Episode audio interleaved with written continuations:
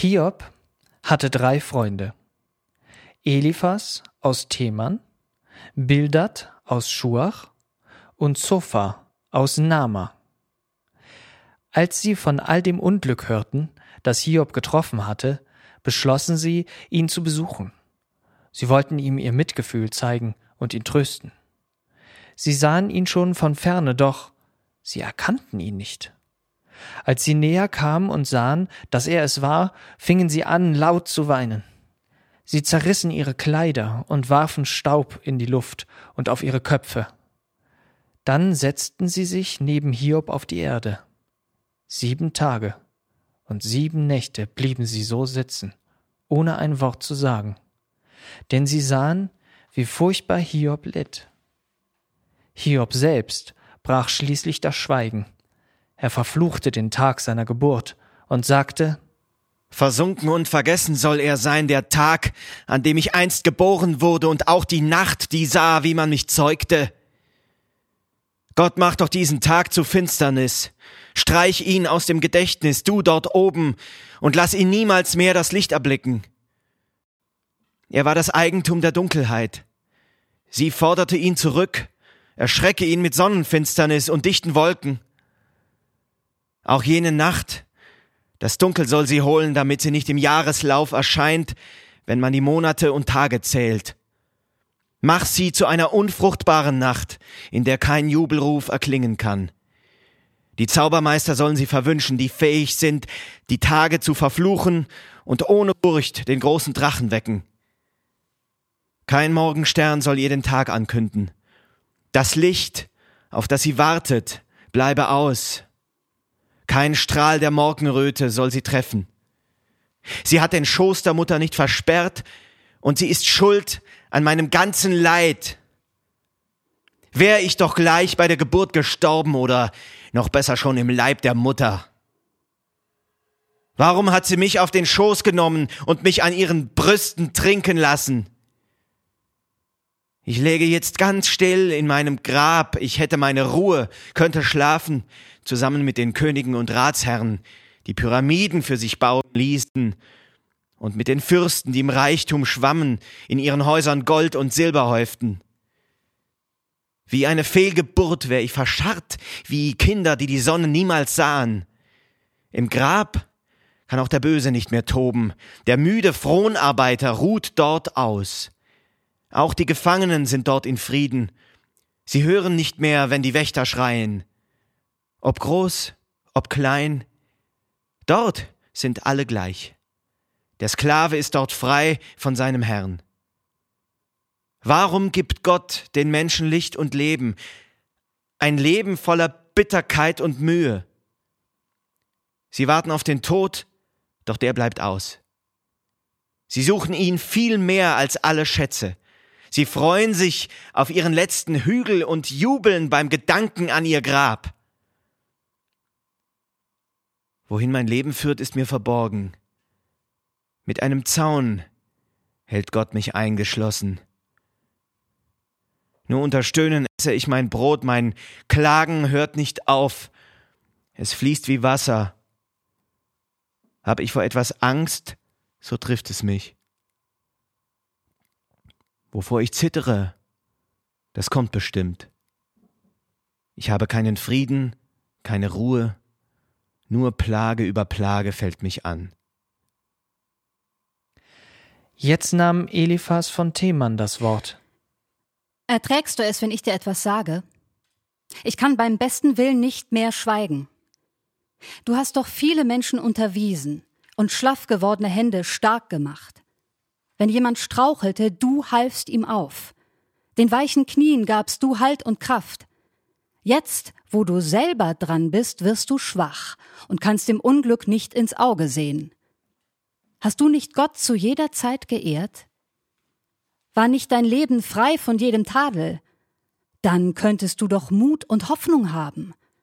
Denk einmal nach. Ging je ein Mensch zugrunde, der treu und ehrlich war und ohne Schuld? Ich kann nur sagen, was ich selber sah. Da pflügen Leute auf dem Feld der Bosheit. Sie säen Unheil. Und das ernten sie. Die solches tun, erregen Gottes Zorn, der sie hinwegfegt wie ein heißer Sturm. Die Unheilsstifter brüllen wie die Löwen, doch Gott bricht ihnen alle Zähne aus. Sie gehen ein wie Löwen ohne Beute, und ihre Kinder werden weit zerstreut. Ganz heimlich ist ein Wort zu mir gekommen. Wie leises Flüstern drang es an mein Ohr so wie ein Traum den Menschen überfällt und ihm die Ruhe seines Schlafes raubt. Das Grauen packte mich, ließ mich erschaudern. Ich zitterte vor Angst an allen Gliedern. Ein kalter Hauch berührte mein Gesicht, die Haare sträubten sich mir vor Entsetzen. Vor meinen Augen sah ich etwas stehen, doch konnte ich nicht erkennen, was es war. Und eine leise Stimme hört ich. Wie kann ein Mensch vor seinem Gott bestehen? Wie kann er schuldlos sein vor seinem Schöpfer? Gott traut nicht einmal seinen eigenen Dienern, selbst seinen Engeln wirft er Fehler vor. Meinst du, er traute dem Geschöpf aus Lehm, das aus dem Staub hervorgegangen ist, das man zerdrücken kann wie eine Motte? Am Morgen munter sind sie abends tot. Sie gehen dahin für immer, unbeachtet. Wenn Gott die Seile ihres Zeltes löst, ist ihre Zeit vorbei. Sie müssen fort. Erhebt doch Klage. Nimmt sie eine an? An welchen Engel könntest du dich wenden? Du bringst dich um mit deinem Aufbegehren. So sinnlos kann doch nur ein Dummkopf handeln. Zwar sah ich solche Leute sicher wohnen, doch plötzlich stürzten ihre Häuser ein. Das Leben ihrer Kinder kennt kein Glück und vor Gericht tritt niemand für sie ein. Was sie geerntet haben, essen andere. Sie finden es im sichersten Versteck und stürzen sich voll Habgier auf ihr Gut. Des Menschen Unglück wächst nicht aus der Erde. Und was ihm Not macht, trifft ihn nicht von außen.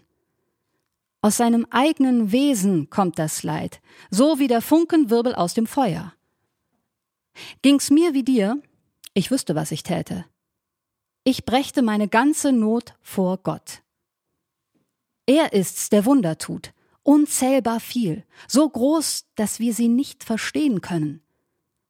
Er lässt den Regen auf die Erde fallen, damit das Wasser alle Felder tränkt. Wer niedrig ist, den hebt er hoch hinauf. Wer weint und klagt, den lässt er Freude finden. Er fängt die Listigen mit ihrer List. Was ihre klugen Köpfe stolz ersinnen, das stellt er auf den Kopf und macht's zunichte. Am hellen Mittag schlägt er sie mit Blindheit und lässt sie tappen wie in dunkler Nacht. Er hilft den Schwachen, schützt sie vor Verleumdung und reißt sie aus der Hand der Unterdrücker. Den Armen gibt er Zuversicht und Hoffnung. Jedoch den Bösen wird das Maul gestopft. Wie glücklich ist der Mensch, den Gott zurechtweist. Wenn er dich jetzt erzieht, lehn dich nicht auf. Die Wunden, die er schlägt, verbindet er, denn seine Hand schlägt zu, doch heilt sie auch. So oft dich auch das Unglück treffen mag, er wird dir helfen und dem Schaden wehren. In Hungerzeiten hält er dich am Leben, im Krieg lässt er das Schwert nicht an dich kommen, er schützt dich vor dem Zischeln böser Zungen, Du musst nichts fürchten, wenn das Unheil naht. Gewalt und Hunger kannst du stolz verlachen, vor wilden Tieren hast du keine Angst. Auch auf dem freien Felde bist du sicher, und jedes Raubtier lässt dich dort in Frieden. In Haus und Hof bleibt alles unversehrt, auf deinen Weideplätzen fehlt kein Tier. Du siehst, wie deine Kinderschar sich mehrt, so zahlreich wie die Halme auf der Wiese. In hohem Alter kommst du dann ins Grab, so wie man Korn erst einfährt, wenn es reif ist. Das alles, Hiob, haben wir erforscht. Du solltest es dir merken, denn es stimmt. Hiob antwortete Wenn jemand meinen Kummer wiegen wollte und meine Leiden auf die Waage legte, sie wären schwerer als der Sand am Meer. Was Wunder, wenn ich wirre Reden führe. Die Pfeile Gottes haben mich getroffen und meinen Geist mit ihrem Gift verstört. Die Schrecken Gottes haben mich umzingelt, ein Heer von Feinden aufmarschiert zur Schlacht. Kein Esel schreit auf saftig grüner Weide und jeder Stier ist still, hat er sein Futter. Doch wer mag ungesalzene Speisen essen? Wem schmeckt das der weiße Schleim von einem Ei? Wie solche Nahrung mir ein Ekel ist, genau so ungenießbar ist mein Leid. Warum gibt Gott mir nicht, was ich erbitte? Warum tut er nicht, worauf ich warte? Wenn er sich doch entschlösse, mich zu töten und mir den Lebensfaden abzuschneiden, darüber würde ich vor Freude springen, das wäre mir ein Trost in aller Qual. Was er, der Heilige, befohlen hat, dagegen habe ich niemals rebelliert. Woher nehme ich die Kraft, das noch auszuhalten? Wie kann ich leben ohne jede Hoffnung? Ist etwa meine Kraft so fest wie Stein? Sind meine Muskeln denn aus Erz gemacht? Ich selber weiß mir keine Hilfe mehr, ich sehe niemand, der mich retten könnte. Wer so am Boden liegt, braucht treue Freunde, dass er nicht aufhört, sich an Gott zu halten. Doch ihr enttäuscht mich, ihr enttäuscht mich wie die Steppenflüsse, die trocken werden, wenn es nicht mehr regnet. Wenn Eis und Schnee in Frühjahrswärme schmelzen, dann sind die Flüsse voll von trübem Wasser. Doch in der Sommerhitze schwinden sie, ihr Bett liegt leer und trocken in der Glut. Die Karawanen biegen ab vom Weg und folgen ihnen, sterben in der Wüste. Aus Thema und aus Saba kamen sie, sie spähten aus, sie wollten Wasser finden. Doch ihr Vertrauen wurde nicht belohnt. An leeren Flüssen endete die Hoffnung. Für mich seid ihr genau wie diese Flüsse. Weil ihr mein Unglück seht, weicht ihr zurück? Hab ich vielleicht um ein Geschenk gebeten? Müsst ihr für mich denn irgendwen bestechen? Sollt ihr Erpressern Lösegelder zahlen, um mich aus ihren Händen frei zu kaufen? Belehrt mich doch, dann will ich gerne schweigen. Wo habe ich mich vergangen? Sagt es mir. Durch Wahrheit bin ich leicht zu überzeugen, doch euer Redeschwall beweist mir nichts. Wollt ihr mich wegen meiner Worte tadeln und merkt nicht, dass Verzweiflung aus mir spricht? Ihr würdet noch um Waisenkinder würfeln und euren besten Freund für Geld verschachern. Seht mir doch einmal richtig in die Augen. Wie käme ich dazu, euch anzulügen? Hört auf zu richten, seid nicht ungerecht, noch habe ich das Recht auf meiner Seite. Ich gehe nicht zu weit mit meinen Worten, ich kann doch Recht und Unrecht unterscheiden. Sein ganzes Leben muss der Mensch sich quälen, für große Mühe gibt's geringen Lohn. Er gleicht dem Sklaven, der nach Schatten lechzt, dem Knecht, der sehnlich auf den Abend wartet. Auch mir ist solch ein Los zuteil geworden. Sinnlos vergeht ein Monat nach dem anderen, und Nacht für Nacht verbringe ich mit Schmerzen.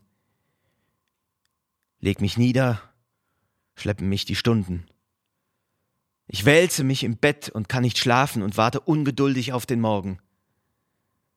Mein Körper fault und ist bedeckt mit Krusten, die Haut bricht auf und eitert überall. Ganz ohne Hoffnung schwinden meine Tage, sie eilen schneller als ein Weberschiffchen, Gott, denk an mich. Mein Leben ist ein Hauch. Mein Glück vergeht. Ich sehe es nie mehr wieder. Noch siehst du mich, doch bald ist es zu spät. Blickst du dann wieder her, so bin ich fort. Die Wolke löst sich auf und ist verschwunden. Genauso geht's dem Menschen, wenn er stirbt. Vom Ort der Toten kommt er nicht zurück. Nie mehr betritt auf Erden er sein Haus, und wer ihn kannte, wird ihn bald vergessen. Deswegen werde ich den Mund nicht halten. Ich lasse meiner Zunge freien Lauf. Was mich so bitter macht, das muss heraus. Weshalb, Gott, lässt du mich so streng bewachen? Bin ich das Meer? Bin ich ein Ungeheuer, wenn ich auf meinem Lager Ruhe suche? Der Schlaf mir meine Schmerzen lindern soll, dann quälst du mich mit schauerlichen Träumen und ängstigst mich mit schlimmen Schreckensbildern. Mir wäre es lieber, wenn du mich erwürgtest. Der Tod ist besser als ein solches Leben. Ich bin es satt. Ich mag nicht weiter kämpfen. Mein ganzes Leben ist doch ohne Sinn. Warum nimmst du den Menschen denn so wichtig, dass du den Blick auf ihn gerichtet hältst? Zur Rechenschaft ziehst du ihn jeden Morgen und stellst ihn immer wieder auf die Probe. Wann blickst du endlich weg? Lässt mich in Ruhe? So lang nur, dass ich einmal schlucken kann. Wenn ich gesündigt habe ohne Wissen, was tat ich dir damit, du Menschenwächter? Warum bin ich das Ziel für deine Pfeile? Bin ich dir wirklich so zur Last gefallen? Kannst du denn meine Fehler nicht verzeihen und meine Sünde einfach übersehen? Nicht lange mehr, dann liege ich im Staub und suchst du mich, so bin ich nicht mehr da. Da sagte Bildad von Schuach, Wie lange willst du solche Reden führen? Wann hörst du auf, hier so viel Wind zu machen? Denkst du im Ernst, dass Gott das Recht verdreht? Meinst du, er hält sich nicht an sein Gesetz? Nein, deine Kinder haben sich versündigt. Drum hat er sie bestraft, wie sie es verdienten. Du solltest dich bemühen, Gott zu suchen, ihn, den Gewaltigen um Gnade bitten, denn wenn du wirklich rein und schuldlos bist, wird er dir ganz gewiss zu Hilfe kommen und dir Besitz und Kinder wiedergeben. Was früher war, wird dir gering erscheinen, wenn du am Ende Gottes Segen siehst. Frag nach der Weisheit früherer Geschlechter. Was sie entdeckten, solltest du dir merken. Wir leben erst seit gestern, wissen nichts. Wie Schatten schwinden unsere Erdentage. Die Väter aber können dich belehren aus ihrem Schatz gesammelter Erfahrung. Nur wo es sumpfig ist, kann Schilfrohr wachsen. Nur wo es Wasser gibt, wächst Riedgras auf. Doch ist das Wasser fort. Verdorren sie, ehe du sie schneiden und verwerten kannst. So geht es allen, die nach Gott nicht fragen. Wer ohne Gott lebt, dem bleibt keine Hoffnung. Denn seine Sicherheit gleicht einem Faden und sein Vertrauen einem Spinnennetz. Wenn du dich darauf stützt, dann gibt es nach. Hältst du dich daran fest, so hält es nicht. Im Sonnenlicht wächst er wie eine Pflanze, die Ranken wuchern überall im Garten, die Wurzeln sind verflochten zwischen Steinen und bohren sich hinab bis zu den Felsen, doch wenn du sie dann aus dem Boden reißt, weiß niemand mehr, wo sie gestanden hat. Genau so sieht das Glück der Bösen aus. An ihrer Stelle kommen andere hoch. Die Unbescholtenen verlässt Gott nicht. Doch Übeltätern steht er niemals bei. Bestimmt wird er dich wieder lachen lassen und deinen Mund mit frohem Jubel füllen. Doch deine Feinde ernten Schmach und Schande. Die Heimstatt solcher Menschen muss vergehen. So ist es. Daran gibt es keinen Zweifel. Kein Mensch kann Recht behalten gegen Gott. Bekäme er Lust, mit Gott zu prozessieren, so würde der ihm tausend Fragen stellen, auf die er auch nicht eine Antwort weiß. Gott ist so reich an Weisheit, Macht und Stärke. Wer kann es wagen, ihm die Stirn zu bieten? Er käme nicht mit heiler Haut davon. Ganz unversehens rückt Gott Berge fort, und wenn er zornig wird, zerstört er sie. Gott stößt die Erde an, und sie erbebt. Die Pfeiler, die sie tragen, lässt er schwanken. Wenn er's befiehlt, scheint keine Sonne mehr. Die Sterne kann er hindern aufzugehen. Allein hat Gott den Himmel ausgespannt, nur er kann über Meereswellen schreiten. Gott schuf den großen Bären, den Orion, das Siebengestirn, den Sternenkranz des Südens. Gott ist's, der Wunder tut unzählbar viele, so groß, dass wir sie nicht verstehen können. Gott geht an mir vorbei. Ich sehe ihn nicht, ich merke ihn nicht, wie er vorübergeht. Er rafft hinweg und niemand hindert ihn. Wer wagt zu fragen, hey, was machst du da? Gott muss nicht seinen Zorn in Schranken halten. Selbst Rahabs Helfer hatten sich zu beugen. Wie könnte ich ihm dann entgegentreten? Wie rechte Worte finden gegen ihn? Ich bin im Recht und darf mein Recht nicht fordern. Soll ich ihn etwa noch um Gnade bitten, ihn, der das Urteil schon beschlossen hat? Selbst wenn er sich dem Rechtsverfahren stellte, dass er mich hören würde, glaube ich nicht. Gott sendet seinen Sturm und wirft mich nieder, ganz ohne Grund, schlägt er mir viele Wunden. Er lässt mich nicht einmal zu Atem kommen, stattdessen füllt er mich mit Bitterkeit. Soll ich Gewalt anwenden? Er ist stärker. Ziehe ich ihn vor Gericht? Wer lädt ihn vor? Ich bin im Recht, ich habe keine Schuld, doch was ich sage, muss mich schuldig sprechen. Mir ist jetzt alles gleich. Drum spreche ich aus, selbst wenn ich meinen Kopf dafür riskiere, dass ich im Recht bin, hilft mir nichts bei ihm, ob schuldig oder nicht. Gott bringt mich um. Wenn plötzlich eine Katastrophe kommt und Menschen ohne Schuld getötet werden, hat er für ihre Ängste nur ein Lachen. Gott hat die Erde Schurken übergeben und alle Richter hat er blind gemacht.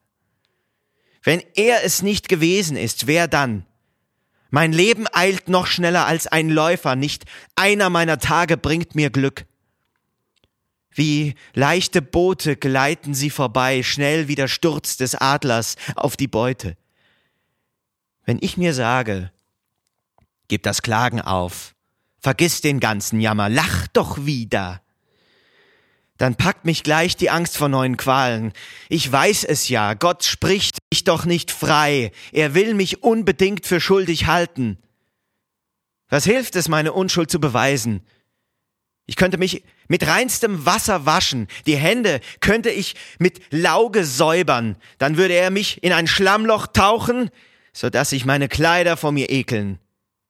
Ach, wäre Gott doch nur ein Mensch wie ich, ich wüsste, welche Antwort ich ihm gäbe. Er müsste mit mir vor Gericht erscheinen. Gäbe es doch einen Schiedsmann zwischen uns, dem wir uns alle beide beugen müssten. Dann dürfte Gott mich nicht mehr weiter prügeln und würde mir nicht länger Angst einjagen. Ich könnte reden, ohne mich zu fürchten. Jedoch in meinem Fall geht Macht vor Recht. Es ekelt mich vor diesem ganzen Leben, drum halte ich meine Klage nicht zurück. Es muss heraus, was mich verzweifeln lässt. Du kannst mich doch nicht einfach schuldig sprechen. Gott, sag mir jetzt, was wirfst du mir denn vor? Was bringt es dir, dass du so grausam bist? Verachtest du, was du geschaffen hast und lässt gelingen, was Verbrecher planen? Siehst du denn nicht mehr als Menschen sehen und urteilst so beschränkt, wie wir es tun? Dein Leben ist doch nicht wie unser Leben, du zählst es nicht wie wir nach kurzen Jahren. Was suchst du dann so eilig meine Schuld und spürst voll Eifer meinen Sünden nach, obwohl du weißt, dass ich nicht schuldig bin und niemand mich aus deiner Hand errettet. Mit deinen Händen hast du mich gestaltet und nun verschlingst du mich mit Haut und Haar. Vergiss es nicht. Du formtest mich wie Ton. Willst du mich jetzt in Staub zurückverwandeln? Wie Milch hast du mich damals hingegossen, im Mutterleib mich Form annehmen lassen. Mit Haut und Muskeln hast du mich umgeben, aus Knochen und aus Sehnen mich geflochten. Das Leben gabst du mir und deine Liebe, dein Schutz bewahrte meinen Lebensgeist. Und doch, ich weiß, dass du bei alledem ganz im Geheimen etwas anderes plantest. Du wolltest sehen, ob ich schuldig würde, um mir dann jeden Fehler vorzuhalten. Tu ich nun Unrecht, so ergeht's mir schlecht. Tu ich das Rechte, lässt du es auch nicht gelten. Von Schmach und Schande bin ich wie benommen, gelingt mir etwas, und ich fühle Stolz. So machst du wie ein Löwe Jagd auf mich und ängstigst mich mit deiner Übermacht. Dir fehlt es nie an Zeugen gegen mich, damit du Grund hast, mir noch mehr zu grollen und immer neue Strafen zu verhängen. Warum, Gott, hast du mich ans Licht geholt, hervorgezogen aus dem Leib der Mutter? Wär ich gestorben, ehe ein Mensch mich sah, vom Schoß der Mutter gleich hinein ins Grab. Es wäre so, als wäre ich nie gewesen. Wir haben nur noch kurze Zeit zu leben. Lass mich in Frieden diesen Rest genießen. Bald gehe ich fort ins dunkle Land der Toten, aus dem es niemals eine Rückkehr gibt, ins Land, wo Finsternis und Chaos herrschen, und selbst das Licht so schwarz ist wie die Nacht. Da sagte Zofa von Nama, Soll dieser Unsinn ohne Antwort bleiben? Hat einer recht, nur weil er dauernd redet? Meinst du, dass dein Geschwätz uns mundtot macht, wir auf dein Spotten nichts erwidern können? Hä? Du hast behauptet, was du sagst sei wahr. Vor Gottes Augen seist du ohne Schuld. Ich wünschte nur, dass Gott jetzt selber spräche und dir darauf die rechte Antwort gäbe. Er würde dir sein Handeln offenbaren, das unserem Wissen unbegreiflich ist. Dann würdest du sehr schnell zur Einsicht kommen, wie viel von deiner Schuld dir Gott erlässt. Die Tiefen Gottes. Kannst du sie ergründen? Kennst du die Größe des Gewaltigen? Gott reicht noch höher als der Himmelsdom, zu dessen Grenze du nie hingelangst. Gott reicht noch tiefer als die Totenwelt, von der du doch so gut wie gar nichts weißt. Gott ist viel größer als die ganze Erde, viel breiter als das ganze weite Meer. Holt er den Schuldigen vor sein Gericht, so gibt es niemand, der ihn daran hindert. Er kennt die Taugenichtse und ihr Treiben. Das Unrecht kann sich nicht vor ihm verstecken. Jedoch ein Dummkopf kommt erst dann zur Einsicht, wenn wilde Esel zahm geboren werden. Du, Hiob, musst dein Herz zu Gott hinwenden und deine Hände ihm entgegenstrecken. Doch reinige sie erst von allem Unrecht und lass in deinem Haus nichts Böses zu. Dann kannst du frei von Schuld den Blick erheben. Dann stehst du fest und brauchst dich nicht zu fürchten. Das Unheil, das dich traf, das kannst du vergessen wie, wie Wasserfluten, die verlaufen sind. Dein Leben zeigt sich dann in neuem Licht und strahlt noch heller als die Mittagssonne. Nach aller Dunkelheit kommt Morgenglanz.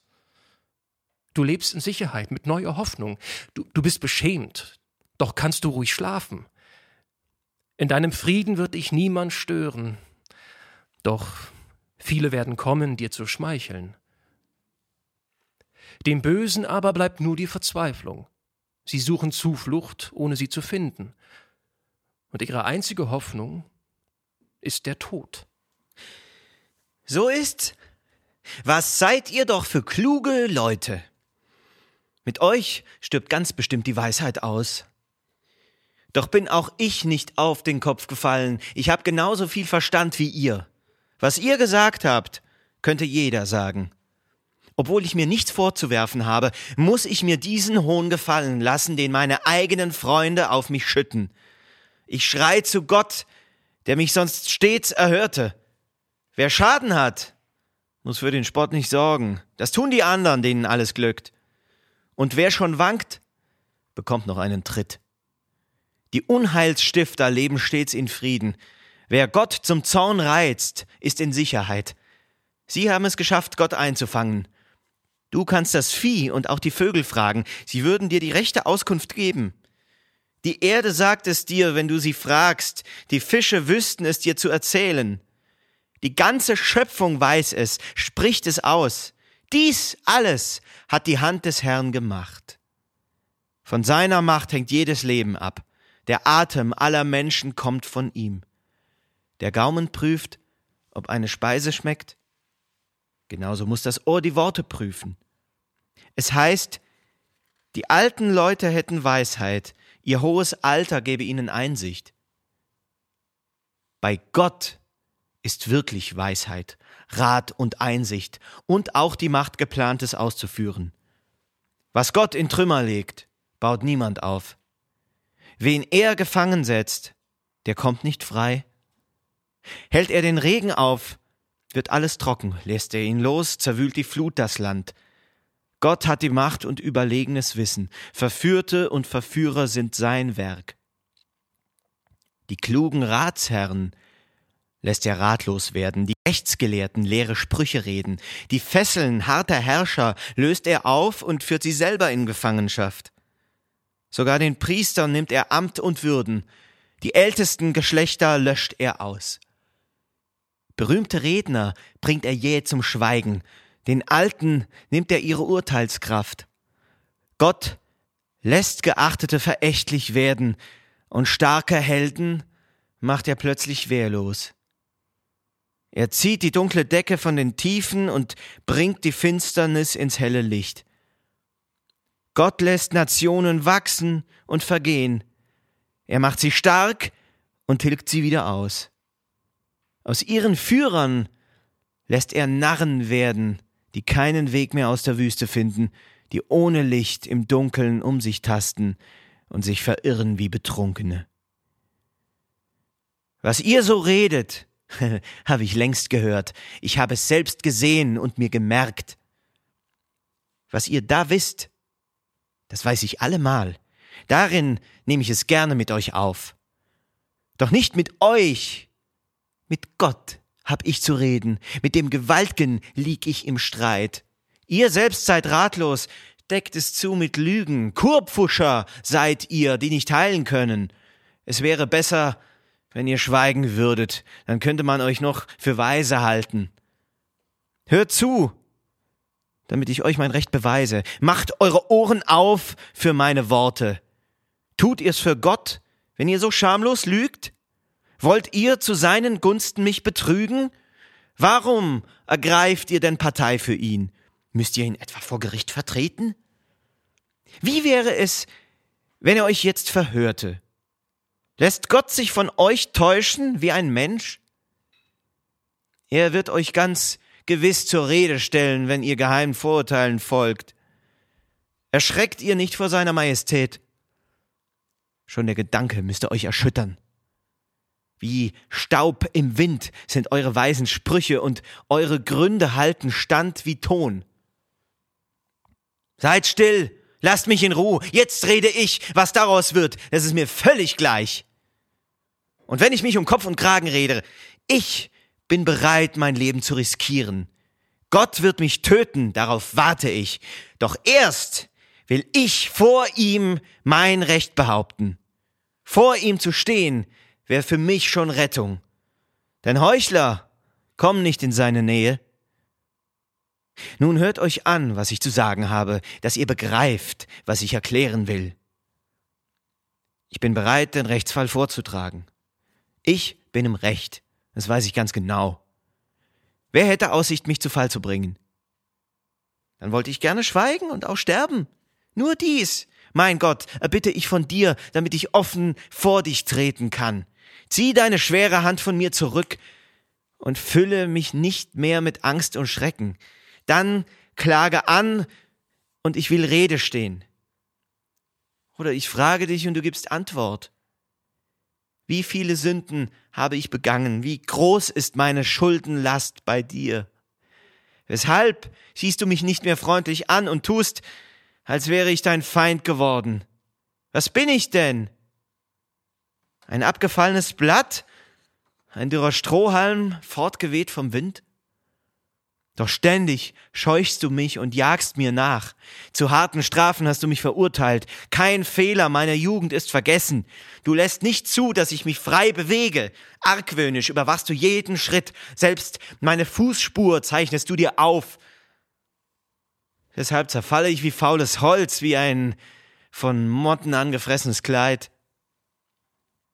Was ist der Mensch?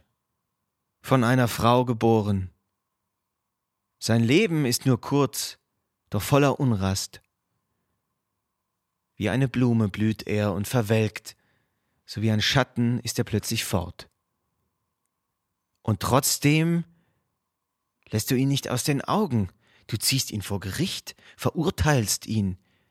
Du musst doch wissen, dass er unrein ist, dass niemals etwas Reines von ihm ausgeht. Im Voraus setzt du fest, wie alt er wird, auf Tag und Monat hast du es beschlossen. Du selbst bestimmst die Grenzen seines Lebens. Er kann und darf sie niemals überschreiten. Darum blick weg von ihm. Lass ihn in Ruhe und gönne ihm sein bisschen Lebensfreude. Für einen Baum gibt es noch eine Hoffnung, wenn man ihn fällt, dann schlägt er wieder aus. Selbst wenn die Wurzeln in der Erde altern, der Stumpf am Boden abstirbt und verdorrt, er muss nur ein kleines Wasser spüren, dann treibt er wieder wie ein junges Bäumchen. Doch stirbt ein Mensch, so ist es aus mit ihm. Wenn er gestorben ist, wo bleibt er dann? Vielleicht geschieht's, dass Ströme nicht mehr fließen, dass auch das Wasser aus dem Meer verschwindet. Doch tote Menschen stehen nicht mehr auf. Sie werden nie aus ihrem Schlaf erwachen. Noch eher stürzt der ganze Himmel ein. Verbirg mich doch dort unten bei den Toten, versteck mich, bis dein Zorn vorüber ist. Bestimme doch, wie lang ich warten muss, bis du mir deine Güte wieder zeigst. Doch kommt ein Toter je zurück ins Leben?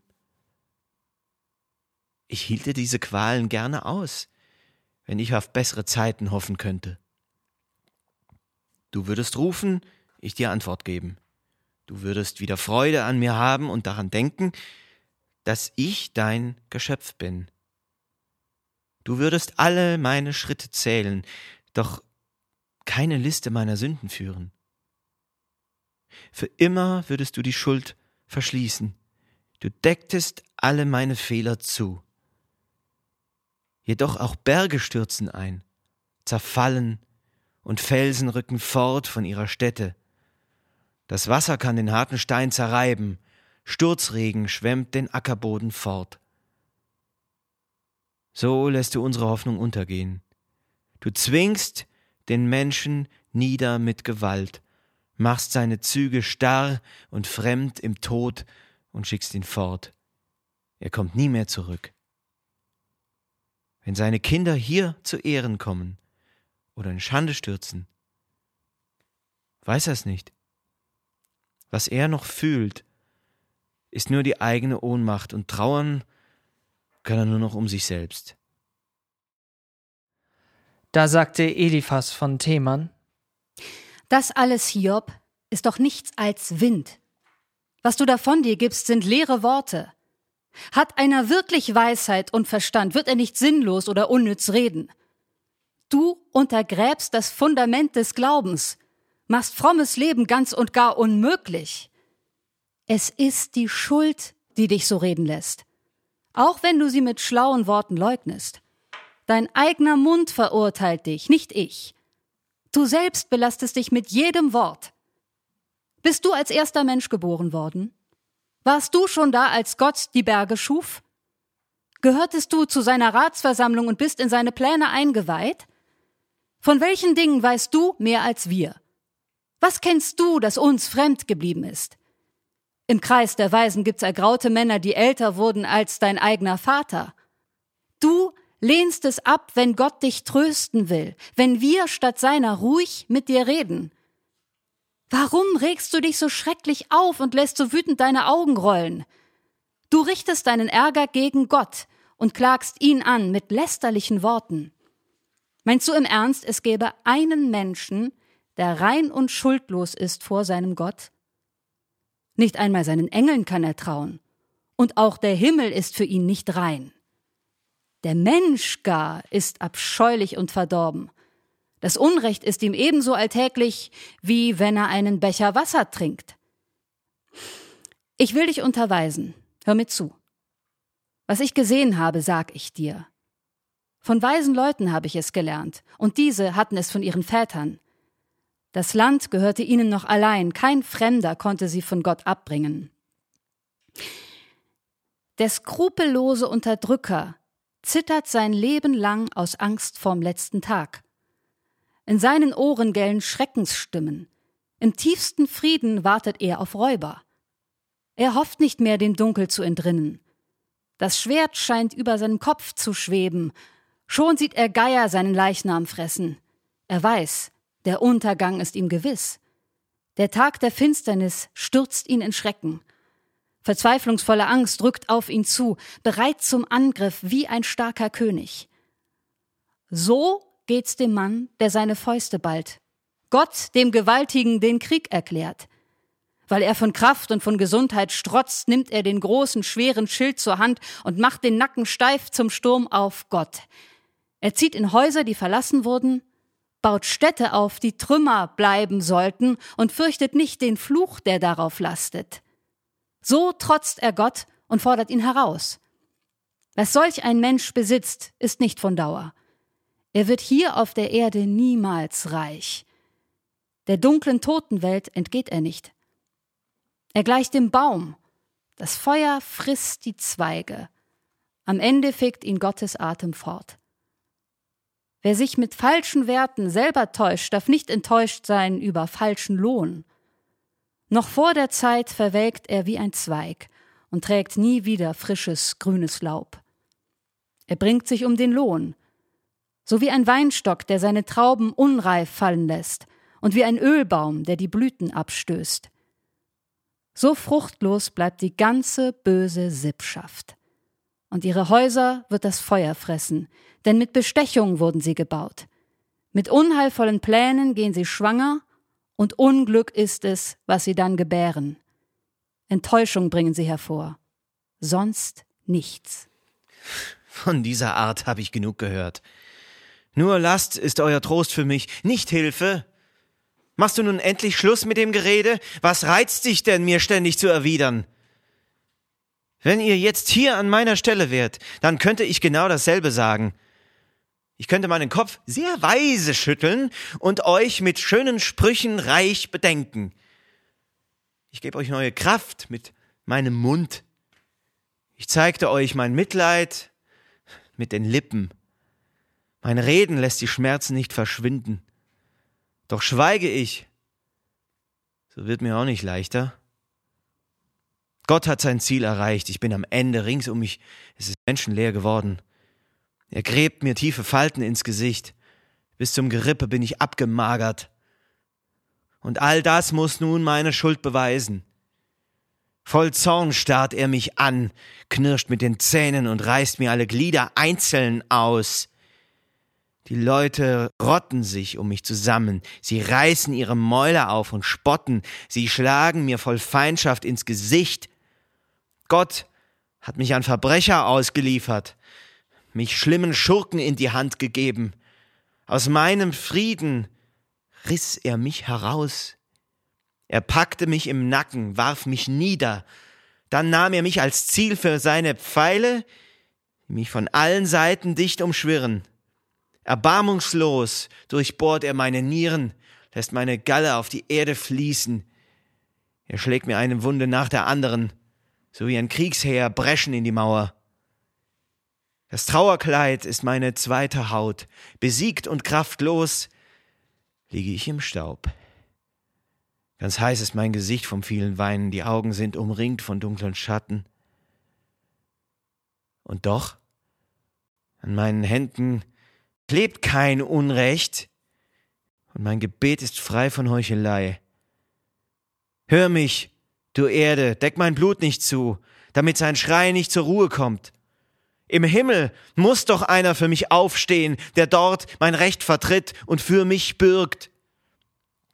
Von meinen Freunden habe ich nichts als Hohn, doch unter Tränen blicke ich hin zu Gott. Gott, der mein Freund ist, muss mir Recht verschaffen und Gott, den Feind, in seine Schranken weisen. Es eilt, denn meine Jahre sind gezählt. Bald gehe ich die Straße ohne Rückkehr. Das Atmen fällt mir schwer, mein Leben endet, der Docht verglimmt, mein Grab ist schon geschaufelt. Rings um mich höre ich den Hohn der Spötter, auch nachts lässt ihr Gezänk mich nicht mehr schlafen. Du forderst Bürgschaft, Gott? Sei du mein Bürger, wer sonst legt seine Hand für mich ins Feuer? Du hast ihr Herz versperrt für jede Einsicht. Drum wirst du sie nicht triumphieren lassen. Machst du es so wie jener Mann im Sprichwort, der seine Freunde einlädt und beschenkt und seine eigenen Kinder hungern lässt? Doch jetzt bin ich die Spottfigur der Leute, ich werde angespuckt. Gott stellt mich bloß. Vor Kummer ist mein Auge fast erblindet, ich bin nur noch ein Schatten meiner selbst. Ihr haltet euch für redlich, seid entsetzt. Ihr meint, ihr hättet keine Schuld. Erregt euch, in euren Augen bin ich ein Verbrecher. Ihr seid gerecht und lasst euch nicht beirren, seid rein und schuldlos. Fühlt euch nur bestärkt. Kommt doch, kommt ruhig alle wieder her. Bei euch ist doch nicht einer mit Verstand. Vorbei sind meine Tage, meine Pläne, die Wünsche meines Herzens sind zunichte. Die Freunde sagen mir, die Nacht sei Tag, das Licht sei mir ganz nah, behaupten sie, obwohl Finsternis mich überfällt. Mir bleibt als Wohnstatt nur die Totenwelt. Im Dunkel dort kann ich mich niederlegen. Das kalte Grab. Ich nenne es meinen Vater, die Maden meine Mutter, meine Schwestern. Da sollte es für mich noch Hoffnung geben? Kann jemand nur ein Fünkchen davon sehen? Sie steigt mit mir hinunter zu den Toten und wird dort mit mir in den Staub gelegt. Da sagte Bildad von Schuach, Wie lange redet ihr noch drum herum? Denkt nach! Dann lasst uns klar und deutlich reden. Sind wir so dumm wie Vieh, wie er behauptet? Seid ihr der Meinung, dass wir unrein sind? Du, Hiob, reiß dich selbst vor Wut in Stücke, die ganze Erde soll entvölkert werden, die Felsen sollen fort von ihrer Stelle, und alles nur, damit du Recht behältst. Es bleibt dabei. Ein böser Mensch geht unter. Das Licht in seinem Leben wird erlöschen. Das Feuer seines Herdes nicht mehr leuchten. In seinem Zelte brennt die Lampe nieder. Genauso geht sein Lebensglück zu Ende. Sein Schritt, sonst weit und fest, wird kurz und zögernd. Er stolpert über seinen eigenen Plan. Er läuft ins Netz, fällt durch das Zweiggeflecht, das er einst selber auf die Grube legte. Die Falle springt und packt ihn an der Ferse, die Schlinge zieht sich zu und hält ihn fest. Ein Fallstrick liegt versteckt vor ihm am Boden, die Falle wartet schon auf seinem Weg. Von überall bedrängen ihn die Schrecken, sie jagen ihn auf Schritt und Tritt in Angst.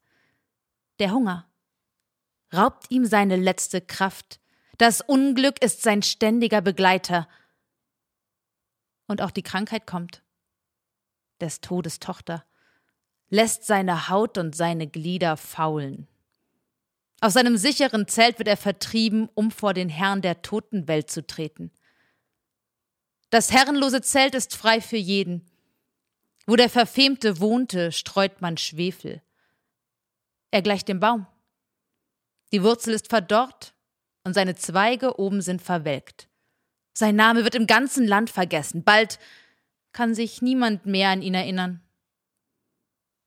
Aus der bewohnten Welt ist er verbannt und aus dem Licht ins Dunkel fortgetrieben. Kein Kind, kein Enkel setzt die Sippe fort, an seinem Wohnort überlebt nicht einer. Entsetzen herrscht im Osten wie im Westen bei allen, die von diesem Schicksal hören, ja, so geht's denen, die das Unrecht lieben. Wer nicht nach Gott fragt, nimmt ein solches Ende. Wie lange redet ihr noch auf mich ein? Wie lange wollt ihr mich mit Worten quälen? Ihr habt mich nun viel zu oft beschimpft und schämt euch nicht, mich zu beleidigen. Wenn ich unwissend einen Fehler machte, dann bin ich doch allein davon betroffen. Ihr aber spielt euch auf als meine Richter, nehmt meine Leiden als Beweis der Schuld. Seht ihr nicht ein, dass Gott mir Unrecht tut? Mit einem Netz hat er mich eingefangen. Ich schreie um Hilfe, aber niemand hört mich. Ich will mein Recht, doch keiner steht mir bei. Den Weg sperrt Gott mir ab. Ich kann nicht weiter. Er lässt mich mitleidlos im Dunkeln tappen. Gott hat mir meinen Wohlstand fortgenommen und meine Ehre in den Schmutz getreten. Ringsum reißt er mich ein wie eine Mauer, wie einen Baum entwurzelt er mein Hoffen, schickt mich hinunter in die Totenwelt. Sein ganzer Zorn ist gegen mich entbrannt. Er setzt mir zu, als wäre ich sein Feind. Geschlossen rückt sein Heer zum Angriff vor, rings um mein Zelt errichtet es ein Lager. Gott hält selbst meine Brüder von mir fern. Bekannte tun, als wäre ich ihnen fremd. Die Freunde und Verwandte bleiben aus. Sie alle haben mich ganz schlicht vergessen. Die Gäste meines Hauses und die Mägde behandeln mich wie einen völlig Fremden, als käme ich aus einem fernen Volk. Mein Knecht gibt keine Antwort, wenn ich rufe.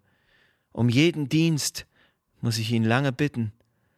Mein Atem ist für meine Frau Gestank und meine Brüder ekeln sich vor mir. Meine Kinder haben keine Achtung mehr. Quäl ich mich hoch, so machen sie sich lustig. Die engsten Freunde zeigen nichts als Abscheu. Ich liebte sie, doch sie befehden mich. Nur Haut und Knochen sind an mir zu sehen und mein Gesicht gleicht einem Totenkopf. Ihr seid doch meine Freunde. Habt Erbarmen. Was mich zu Boden schlug, war Gottes Hand, Warum verfolgt ihr mich so hart wie er? Habt ihr mich denn noch nicht genug gequält? Ich wünschte, jemand schreibe alles auf, dass meine Worte festgehalten würden, mit einem Meißel in den Fels gehauen, mit Blei geschwärzt, damit sie ewig bleiben. Doch nein, ich weiß, dass Gott mein Anwalt lebt. Er spricht das letzte Wort hier auf der Erde. Jetzt wo die Haut in Fetzen an mir hängt und ich kein Fleisch mehr auf den Knochen habe. Jetzt möchte ich ihn sehen mit meinen Augen. Ihn selber will ich sehen, keinen Fremden. Mein Herz vergeht in mir vor lauter Sehnsucht. Ihr überlegt, wie ihr mich quälen könnt und in mir selbst den Grund des Übels findet. Doch seht euch vor, dass euch das Schwert nicht trifft. Denn solche Schuld verdient die Todesstrafe. Vergesst es nicht, dass Gott der Richter ist. Da sagte Zofa von Nama, in meinem Herzen ist ein Sturm entfesselt und es kocht in mir. Ich, ich kann nicht an mich halten. Ich fühle mich beschimpft durch deine Mahnung. Doch mein Verstand gib mir die rechte Antwort. Es ist dir doch bekannt, dass immer schon, seit Gott die Menschen auf die Erde setzte, der Jubelruf der Bösen schnell verstummte, die Freude des Verbrechers bald vorbei war. Selbst wenn er in den Himmel wachsen sollte und mit dem Kopf bis an die Wolken reichte, er muss hinunter wie sein eigener Kot für immerfort. Und alle, die ihn kannten, sie werden fragen, wo ist er geblieben? Wo? Hm? Wie eine Nachtvision entschwindet er, und wie ein Traum löst er sich auf in nichts. Kein Auge, das ihn sah, sieht ihn dann wieder, und auch seine Wohnung sieht nichts mehr von ihm. Sein Hab und Gut, mit viel Betrug erworben, muss er mit eigener Hand zurückerstatten, und seine Kinder müssen betteln gehen. Er schien voll jugendlicher Kraft zu sein, doch jetzt liegt sie vereint mit ihm im Staub. Für seinen Gaumen ist das Böse süß, er hält es unter seiner Zunge fest, ganz langsam lässt er es im Mund zergehen, um möglichst lang etwas davon zu haben. Jedoch im Magen wird die Speise bitter, verwandelt sich in schlimmes Schlangengift. Erbrechen muss er das geraubte Gut, Gott zwingt ihn, jeden Rest herauszuwürgen. Was er verschlungen hat, das wirkt wie Gift, es ist so tödlich wie der Biss der Viper. Er hat nichts mehr vom Reichtum dieses Landes von Milch und Honig, die in Strömen fließen.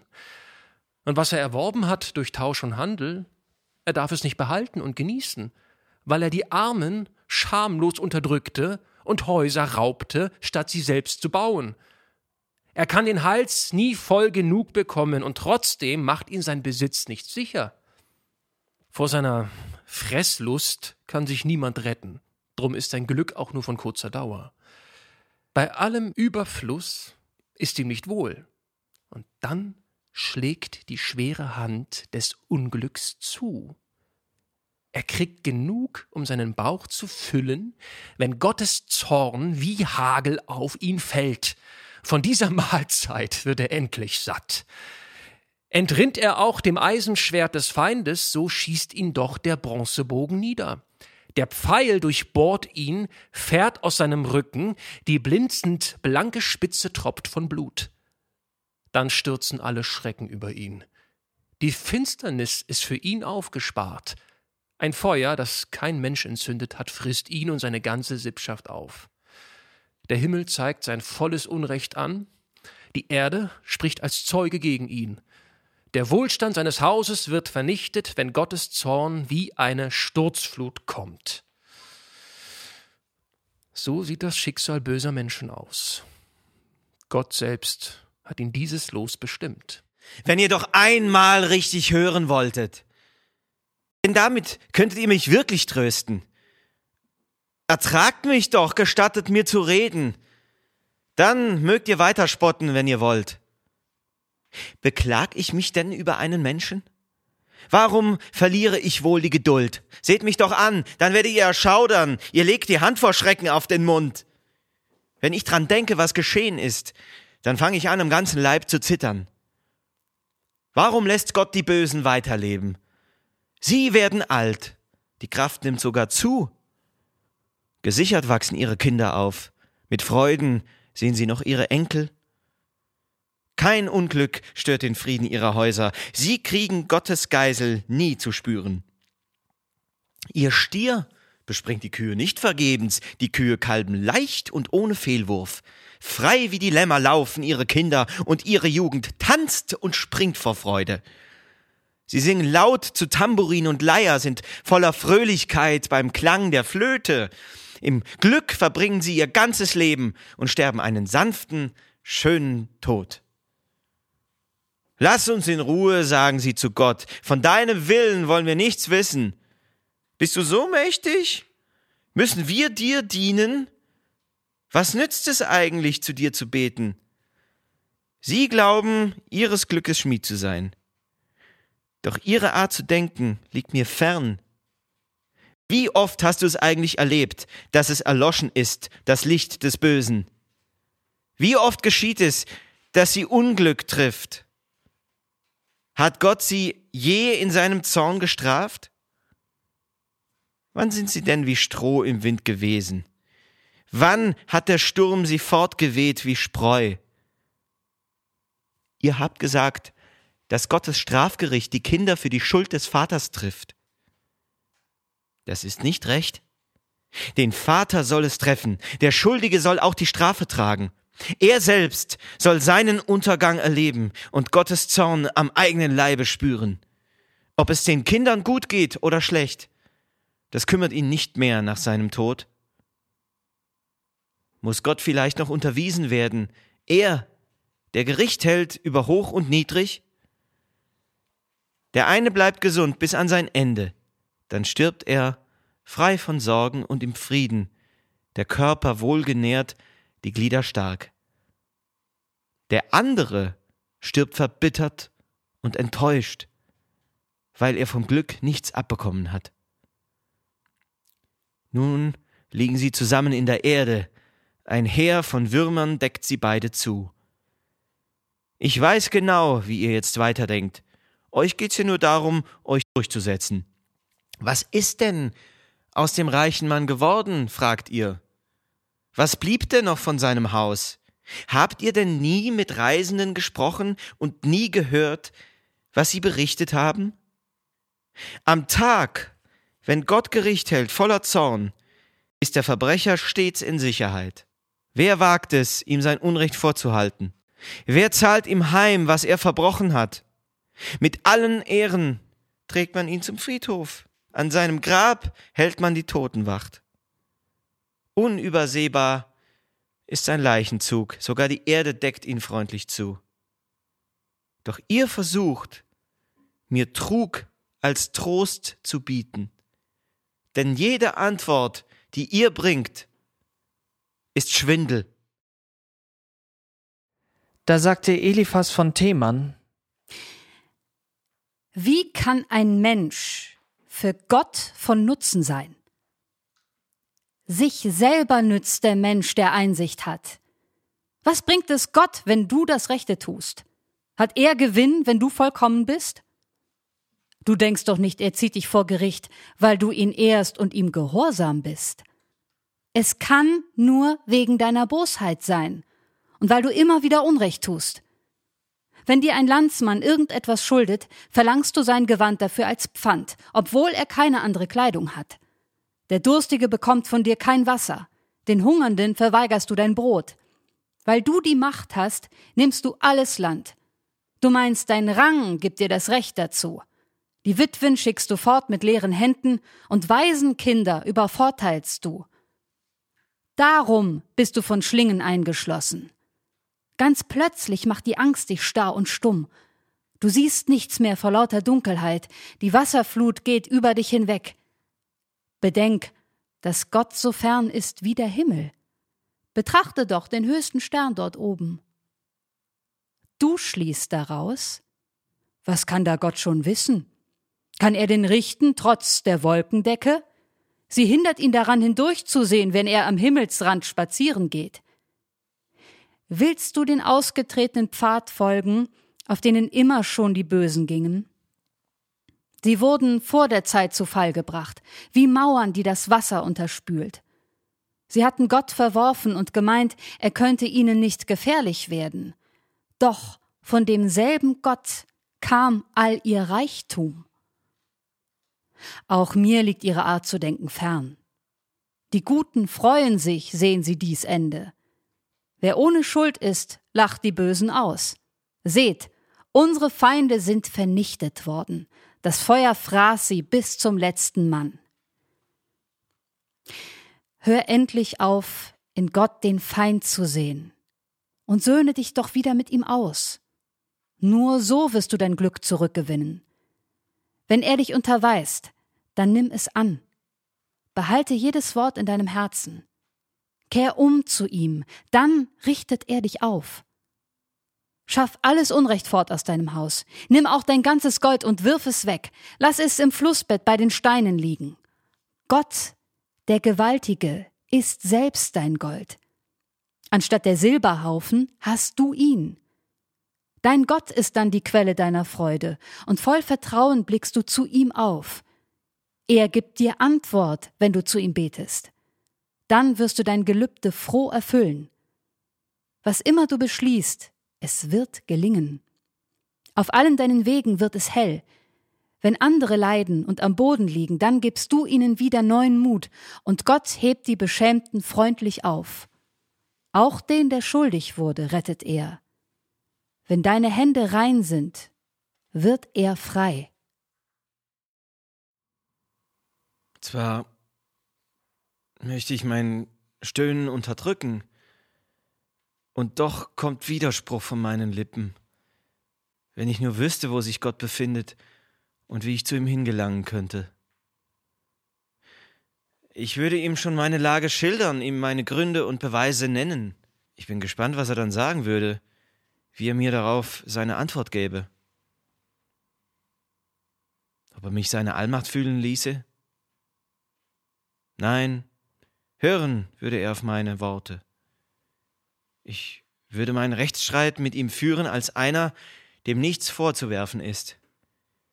Das müsste auch mein Richter anerkennen. Ich kann nach Osten gehen, dort ist Gott nicht, und auch im Westen ist er nicht zu finden. Ist er im Norden tätig? Sehe ich's nicht. Versteckt er sich im Süden? Weiß ich's nicht. Doch mein Weg ist ihm lange schon bekannt. Wenn er mich prüft, dann bin ich rein wie Gold. Mein Fuß hielt sich genau an seine Spur. Ich blieb auf seinem Weg und wich nicht ab. Ich tue immer, was er mir befiehlt. Sein Wort bewahre ich in meinem Herzen. Doch Gott allein bestimmt. Wer will ihn hindern? Was ihm gefällt, das setzt er einfach durch. Er wird auch tun, was er für mich geplant hat. Und Pläne über mich hat er genug. Das ist es, was mich so erschrecken lässt. So oft ich an ihn denke, zittere ich. Gott hat mir alle Zuversicht genommen. Weil er so mächtig ist, macht er mir Angst. Gott ist's, der mich erdrückt und nicht das Dunkel, auch wenn ich jetzt vor Dunkelheit nichts sehe. Warum setzt Gott nicht einfach Tage fest, die seine Treuen sehen, wie er Gericht hält? Die Mächtigen verrücken Feldergrenzen, den kleinen Leuten stehlen sie die Herden und treiben sie auf ihre eigene Weide. Das Rind der Witwe nehmen sie als Pfand, den Weisen rauben sie den letzten Esel. Die Armen werden aus dem Weg gestoßen, sie fliehen vor Furcht und müssen sich verstecken. Wie wilde Esel in der dürren Steppe gehen sie bei Morgengrauen an die Arbeit. Für ihre Kinder suchen sie nach Nahrung, die in der Steppe doch nur kärglich wächst. Sie sammeln Reste auf dem Feld des Reichen, in seinem Weinberg suchen sie nach Beeren. Nackt müssen sie im Freien übernachten und keine Decke schützt sie vor der Kälte. Im Bergland triefen sie von Regennässe und drücken sich zum Schutz dicht an die Felsen. Witwe nimmt man ihren Säugling fort, den Schuldnern pfändet man sogar den Mantel. Die Armen müssen ohne Kleidung gehen, sie hungern weil sie nichts zu essen haben, selbst wenn sie für die Reichen Garben tragen. Im Garten pressen sie Oliven aus, sie keltern Wein und müssen durstig bleiben. Die armen Stadtbewohner klagen laut, das Röcheln der Verletzten schreit zum Himmel, doch Gott beachtet all den Wahnsinn nicht. Da sagte Bildad von Schuach, Die Bösen hassen jede Art von Licht. Drum wissen sie auch nichts von Gottes Wegen und fragen nicht danach, was ihm gefällt.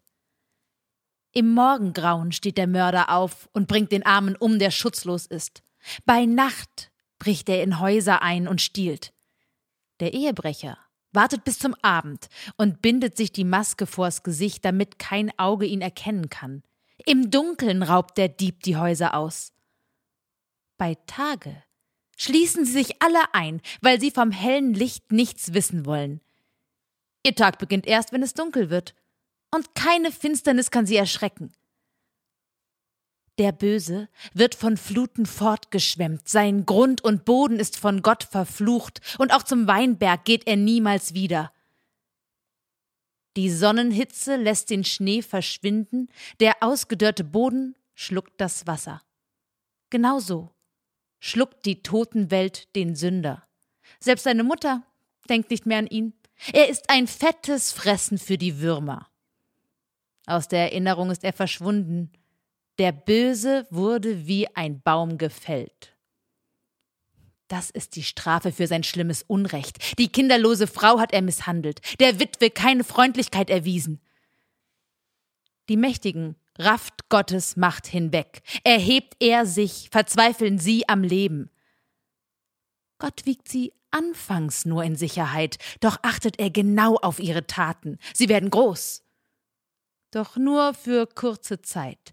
Dann schrumpfen sie wie eine Blütendolde und werden abgeschnitten wie die Ähre. Gott herrscht mit furchterregender Gewalt. Mit starker Hand schafft er im Himmel Frieden. Wer kann die Scharen seiner Diener zählen? Geht Gottes Licht nicht über allen auf? Wie will ein Mensch vor Gott bestehen können, ein von der Frau geborener je schuldlos sein?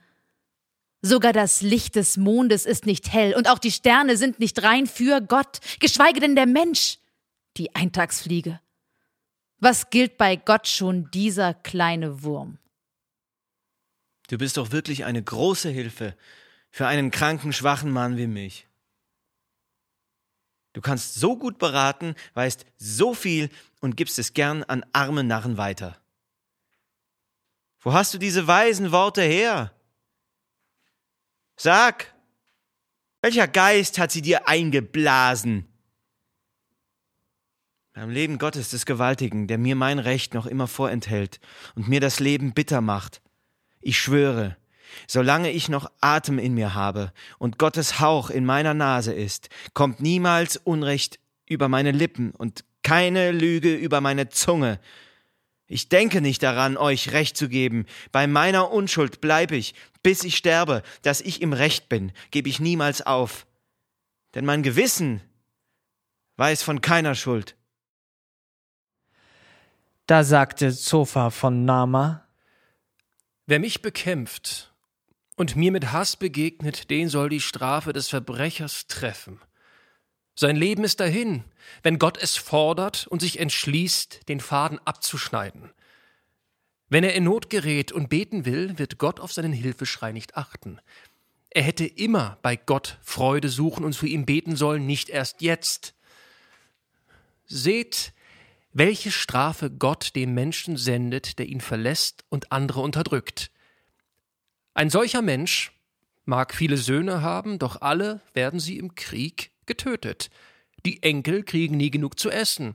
Was überlebt, das rafft die Pest hinweg. Die Witwen halten keine Totenklage. Er mag auch haufenweise Silber haben, mehr Kleider, als er jemals brauchen kann. Was soll's? Ein Frommer wird die Kleider tragen, ein guter Mensch das ganze Silber erben. Sein Haus hat er gebaut wie eine Motte, so wie das Laubgeflecht des Weinbergwächters. Reich legt er sich in seinem Haus zu Bett, doch wenn er aufwacht, ist es nicht mehr da. Wie eine Flut holt ihn der Schrecken ein. Ein Wirbelsturm kommt nachts und trägt ihn fort. Der Ostwind hebt ihn hoch und reißt ihn mit, er fegt ihn mit der Gewalt von seinem Wohnplatz. Der Sturm stürzt mitleidslos auf ihn herab, er müht sich, was er kann, um zu entfliehen. In seinem Rücken heult und pfeift der Sturm und macht ihm Angst mit seinen harten Schlägen.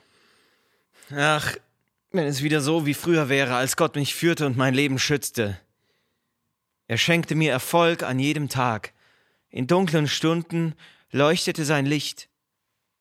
Wär es einmal noch wie in der besten Zeit, als Gott mein Freund war und mein Heim bewahrte. Mit seiner ganzen Macht stand er bei mir, rings um mich waren alle meine Kinder. Die Kühe und die Ziegen gaben Milch, so viel, dass ich drin hätte warten können. Kein Boden war zu steinig für Oliven, ich hatte Öl in ungeheuren Mengen. Ging ich zum Rat der Ältesten am Stadttor und setzte mich in ihrer Runde nieder, so traten alle Jungen scheu beiseite, die Alten standen auf und blieben stehen. Die Edlen hörten plötzlich zu, hörten auf zu reden und legten einen Finger auf die Lippen. Sogar die angesehensten verstummten, als wäre ihre Zunge festgeklebt. Wer mich erblickte oder reden hörte, war voller Lob für mich und meine Taten. Ich half den Armen, die um Hilfe rufen, den weisen Kindern, denen niemand beistand. Von neuem Mut erfüllte Priesen mich, den Witwen gab ich Sicherheit und Freude. Gerechtigkeit war immer mein Gewand, mein Mantel und mein Turban war das Recht. Für die Erblindeten war ich das Auge, und für die Lahmen wurde ich der Fuß. Für die Bedürftigen war ich der Vater, das Recht der Fremden prüfte ich genau. War einer grausam, brach ich ihm den Kiefer und riss ihm seine Beute aus den Zähnen. Ich hoffte alt zu werden, wie der Phönix, und so wie er in meinem Nest zu sterben. Ich glaubte, wie ein starker Baum zu sein, der seine Wurzeln tief ins Wasser senkt und dessen Zweige nachts der Taube feuchtet. Ich dachte, immer neuen Ruhm zu finden und immer stark zu bleiben, wie ein Bogen, der Pfeil auf Pfeil verschießt und nicht ermattet. Denn alle warteten auf meinen Rat und hörten schweigend meiner Rede zu. Dann wollte niemand mehr noch etwas sagen, Sie sogen meine Worte auf wie Tropfen. Sie warteten darauf wie auf den Regen, so wie Verdurstende nach Wasser lechzen. Mein Lächeln brachte ihr Vertrauen wieder. Ich sah sie freundlich an, so strahlten sie. Ich führte sie, bestimmte ihren Weg, so wie ein König seine Truppen führt. Wenn jemand traurig war, gab ich ihm Trost. Jetzt aber muss ich mich verspotten lassen von solchen, die viel jünger sind als ich. Schon ihre Väter haben nichts getaugt. Ich konnte sie nicht zu den Herden schicken, damit sie meinen Hunden helfen sollten. Für welche Arbeit sind schon Leute gut, die keine Kraft mehr in den Armen haben, weil Hunger und Entbehrung sie erschöpfen. Sie nagen trockene Wurzeln in der Wüste, dem Land der Dunkelheit und Einsamkeit. Sie pflücken sich das Salzkraut unter Sträuchern und essen Wurzeln von den Ginsterbüschen. Von allen anderen werden sie vertrieben, so wie man Diebe mit Geschrei verjagt. Sie hausen in den Wänden tiefer Schluchten, in Höhlen und in Spalten des Gesteins. Sie schreien wie Tiere im Gebüsch der Wüste, sie drängen sich im stachligen Gestrüpp. Ein Pöbelvolk, Gesindel ohne Namen, das man mit Peitschen aus dem Lande trieb. Jetzt singen sie ihr Spottlied über mich. Ich bin der Redestoff für ihren Klatsch. Sie ekeln sich und rücken von mir ab, sie haben keine Scheu, mich anzuspucken. Ganz schwach und wehrlos hat mich Gott gemacht, drum lassen sie auch jede Hemmung fahren.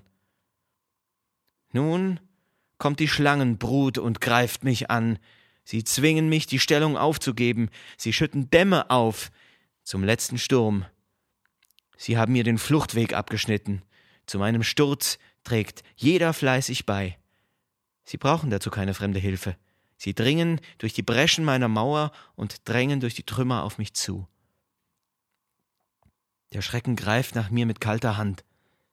Ein Windstoß wirbelt meine Würde fort, mein Wohlstand löst sich auf wie eine Wolke. Ich spüre, wie mein Leben aus mir fließt. Seit Tagen schon umklammert mich die Qual. Nachts bohrt der Schmerz in allen meinen Knochen, als sollten sie aus meinem Körper fallen. Die Nerven können keine Ruhe finden. Mit aller Kraft hat Gott mein Kleid gepackt.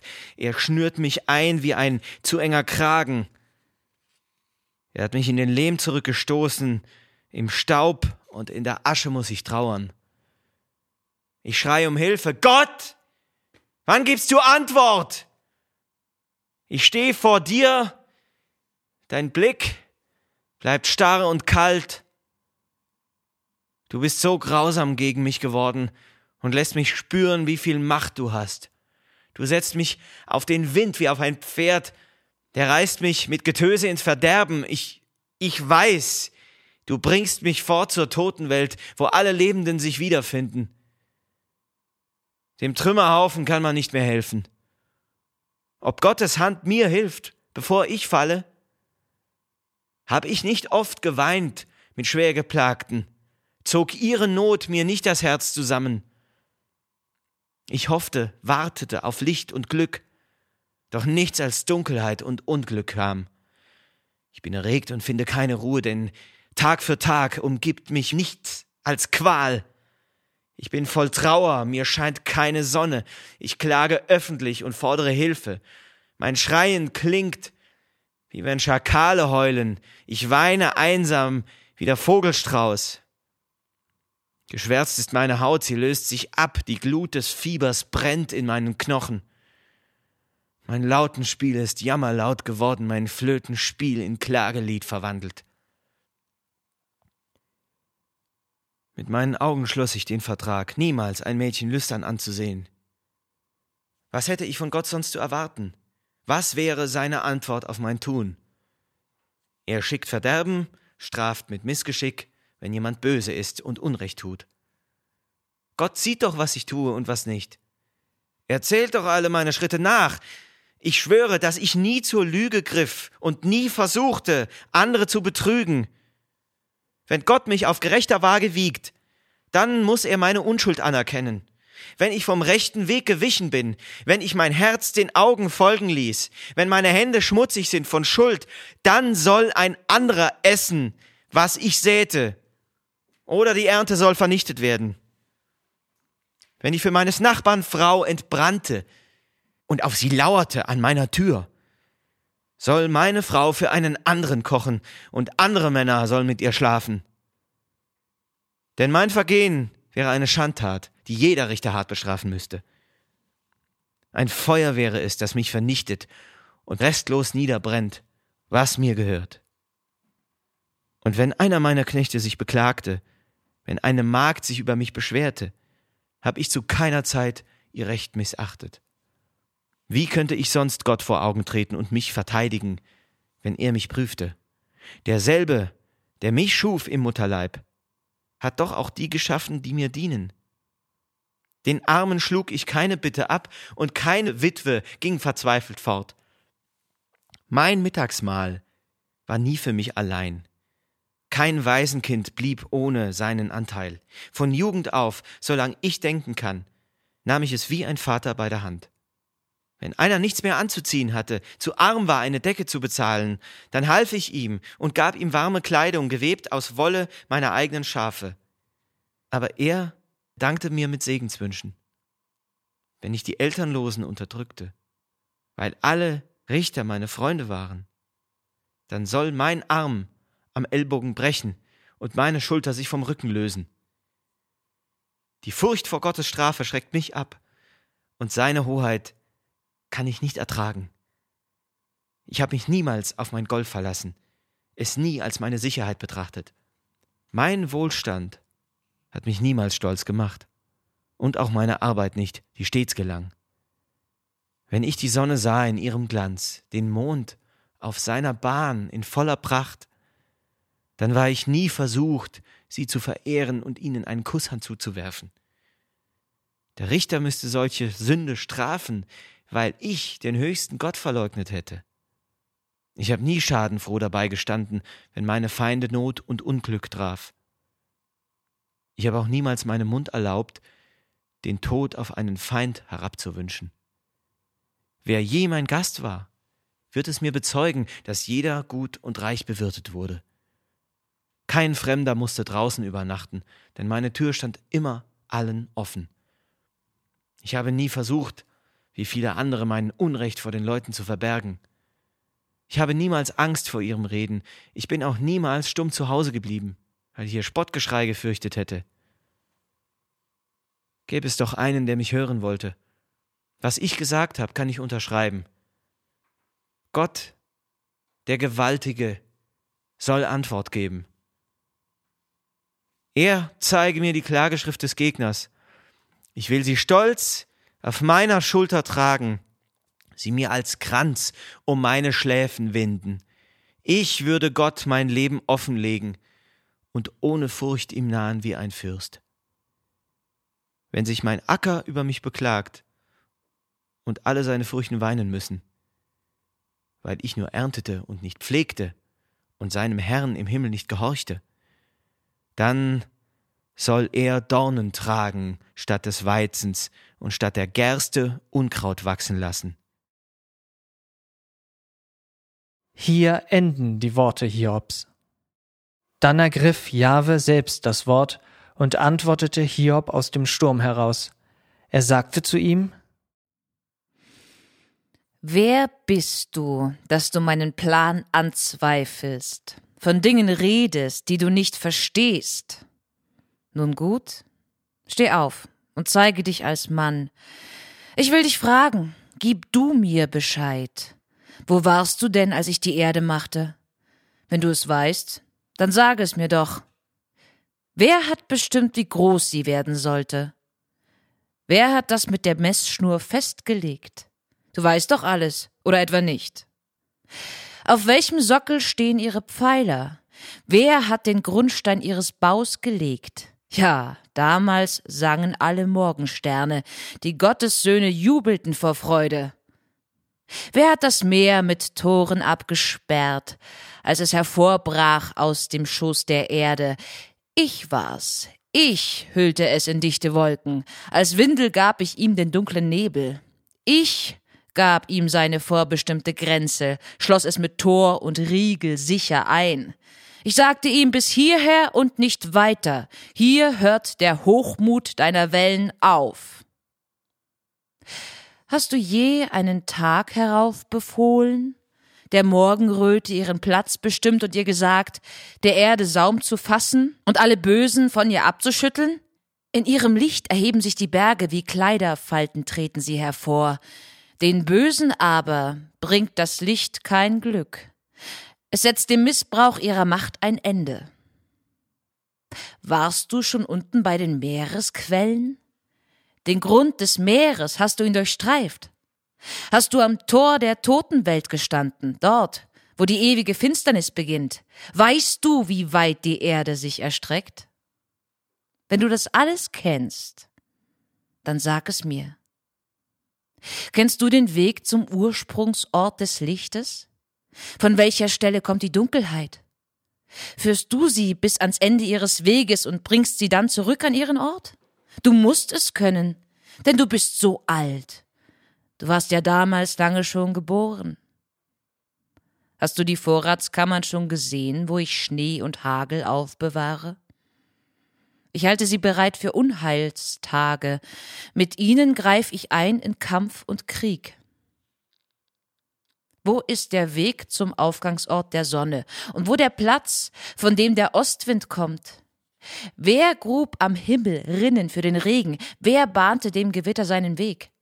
Wer lässt es regnen auf die öde Steppe, aufs Land, in dem es keine Menschen gibt? Wer stillt den Durst der ausgedörrten Erde, damit sie grünes Gras aufsprießen lässt? Denk an den Regen. Hat er einen Vater? Und sieh den Tau. Hat jemand ihn gezeugt? Wo kommt das Eis her? Wer ist seine Mutter? Und welcher Schoß gebar den Reif und Frost, der Bach und Fluss in harten Stein verwandelt, das Meer bewegungslos erstarren lässt? Kannst du das Siebengestirn zusammenbinden? Löst du den Gürtel des Orions auf? Lässt du die Tierkreisbilder aufmarschieren, dass jedes sichtbar wird zu seiner Zeit? Lenkst du den großen und den kleinen Wagen? Kennst du die Ordnung, der der Himmel folgt, und machst sie gültig für die ganze Erde? Rufst dir den Wolken dort Befehle zu, damit sie Regen auf dich strömen lassen? Schickst du die Blitze auf die Erde nieder? Stehen sie dir Befehl, wenn du sie rufst?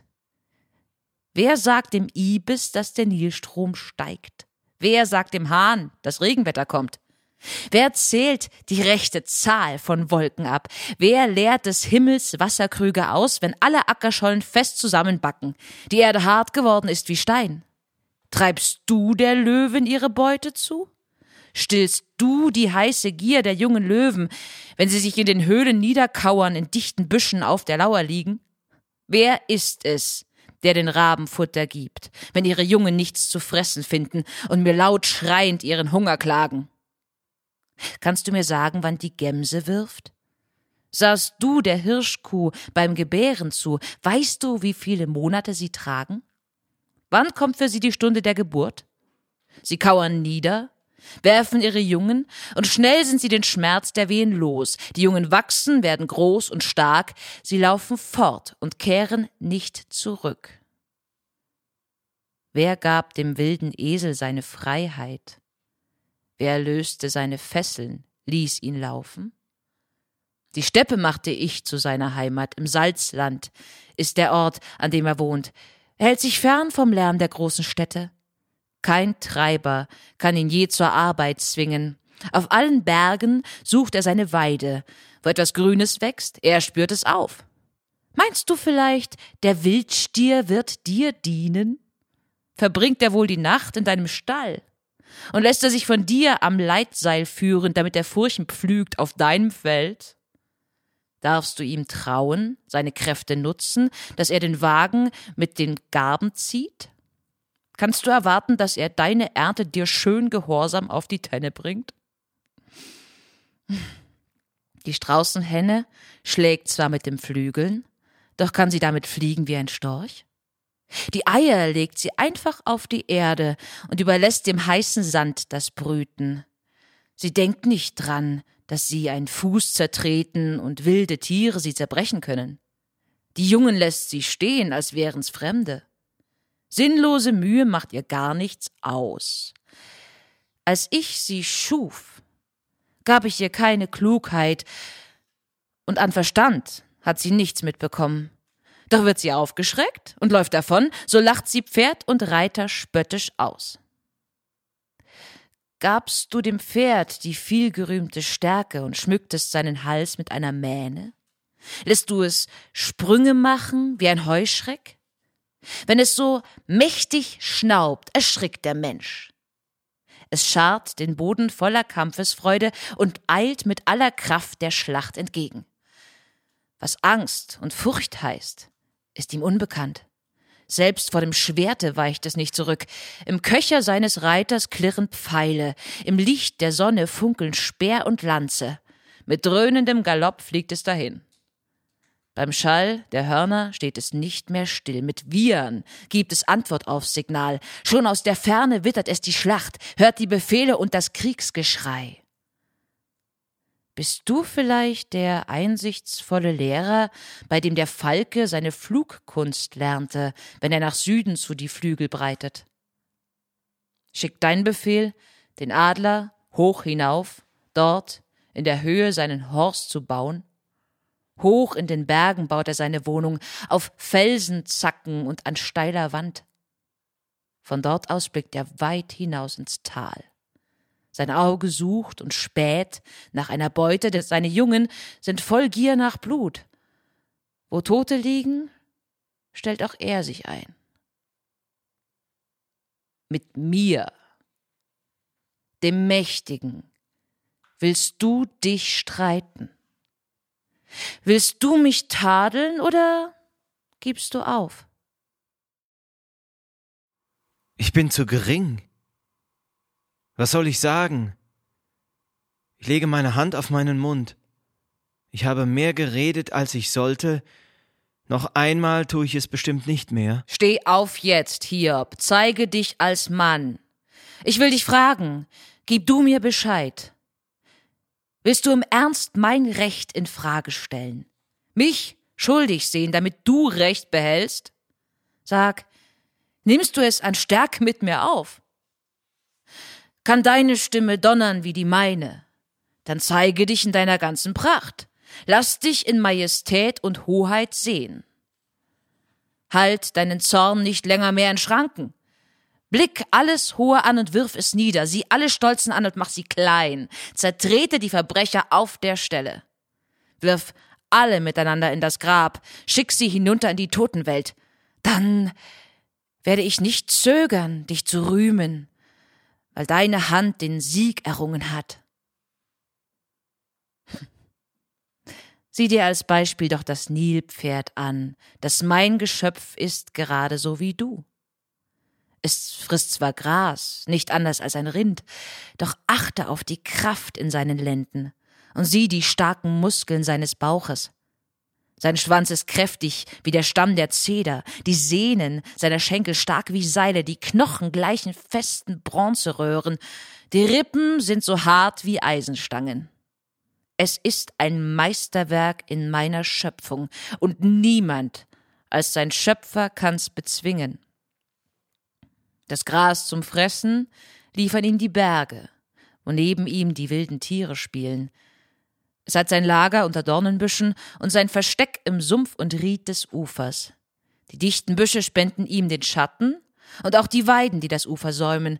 Auch wenn das Wasser steigt, bleibt's ruhig liegen. Wenn ihm der Fluss ins Maul dringt, flieht es nicht. Wer könnte ihm von vorn entgegentreten und ihm ein Fangseil durch die Nase ziehen? Fängst du das Krokodil mit einer Angel, das ihm die Schnur die Zunge niederdrückt? Siehst du ein Binnenseil durch seine Nase und schlägst ihm einen Haken durch den Kiefer? Wird es dich vielmals um Erbarmen bitten und dir mit vielen Zärtlichkeiten schmeicheln? Schließt du mit ihm gar einen Dienstvertrag, dass es als Knecht für immer bei dir bleibt? Spielst du mit ihm, als wär's ein kleiner Vogel, und legst es für die Mädchen an die Leine? Versteigert es die Fischerzunft an Händler, die es in Stücken auf dem Markt verkaufen? Kannst du mit Speeren seinen Körper spicken, mit der Harpune seinen Kopf durchbohren? Fass es doch an, du tust es nicht noch einmal. An diesen Kampf denkst du ein Leben lang. Wer hofft, es zu besiegen, täuscht sich selbst. Sein bloßer Anblick wirft dich schon zu Boden. Wer wird so tollkühn sein, es aufzustören? Noch schlimmer wäre es, mir die Stirn zu bieten. Hab ich von jemand ein Geschenk bekommen, das ich ihm jetzt zurückzuzahlen hätte? Gehört nicht alles unterm Himmel mir? Ich muss noch mehr vom Krokodil berichten, von seinen Gliedern, seinen Fähigkeiten, auch von der Schönheit seines Körperbaus. Wer wagt es, ihm das Oberkleid zu öffnen?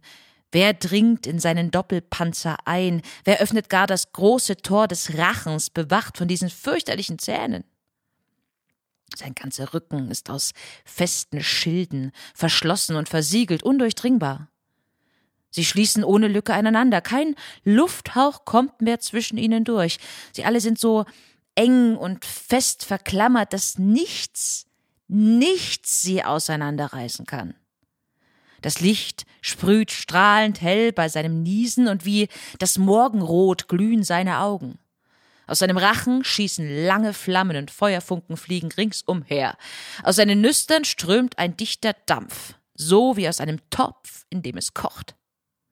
Sein Atem kann ein Kohlenfeuer zünden und eine Flamme schlägt aus seinem Rachen. In seinem Nacken wohnt so große Kraft, dass jeder, der es sieht, vor Angst erzittert. Sein Bauch ist straff und fest, wie angegossen, das Fleisch liegt unbeweglich, gibt nicht nach. Sein Herz ist hart wie Stein, kennt kein Erbarmen. Es ist so unnachgiebig wie ein Mühlstein. Erhebt es sich, erschrecken selbst die Stärksten und weichen voller Angst vor ihm zurück. In seinen Panzer dringt kein Schwert, kein Speer, kein Spieß, kein Pfeil kann es verwunden. Das Eisen ist bei ihm nicht mehr als Stroh und Bronze ist so viel wie morsches Holz. Mit einem Pfeil kann niemand es verjagen, und Schleudersteine achtet es wie Stoppeln. Für einen Strohhalm hält es selbst die Keule, und wenn der Wurfspeer zischt, dann lacht es spöttisch. Sein Bauch ist wie ein Brett mit spitzen Scherben, wie eine Egge zieht es durch den Schlamm. Es wühlt das Wasser auf, wie wenn es siedet und lässt es brodeln wie im Salbentopf. Im Meer bleibt eine helle Spur zurück, sie leuchtet silberweiß wie Greisenhaar. Auf Erden kannst du nichts mit ihm vergleichen. So furchtlos ist kein anderes Geschöpf. Selbst auf die Größten blickt es stolz herab. Es ist der König aller wilden Tiere. Ich weiß jetzt, dass dir nichts unmöglich ist. Denn alles, was du planst, führst du auch aus. Du fragst, warum ich deinen Plan anzweifle und rede ohne Wissen und Verstand. In meinem Unverstand habe ich geredet von Dingen, die mein Denken übersteigen. Du hast mich aufgefordert zuzuhören und dann auf deine Fragen zu erwidern. Ich kannte dich ja nur vom Hören sagen. Jetzt aber hat mein Auge dich geschaut. Ich schäme mich für alles, was ich sagte. In Staub und Asche nehme ich es zurück. Nachdem Jahwe das alles zu Hiob gesagt hatte, wandte er sich an Eliphas von Theman und sagte: Ich bin zornig auf dich und deine beiden Freunde. Denn ihr habt nicht die Wahrheit über mich gesagt, wie mein Diener Hiob. Darum holt euch jetzt sieben junge Stiere und sieben Widder, geht damit zu Hiob und opfert sie mir als Brandopfer für eure Schuld. Mein Diener Hiob soll für euch beten, denn auf ihn werde ich hören und euch nicht für euren Unverstand bestrafen, denn ihr habt nicht die Wahrheit über mich gesagt, wie mein Diener Hiob. Eliphas aus Theman Bildad aus Schuach und Zophar aus Nama taten, was Jahwe ihnen gesagt hatte, Und Jahwe nahm Hiobs Gebet für sie an.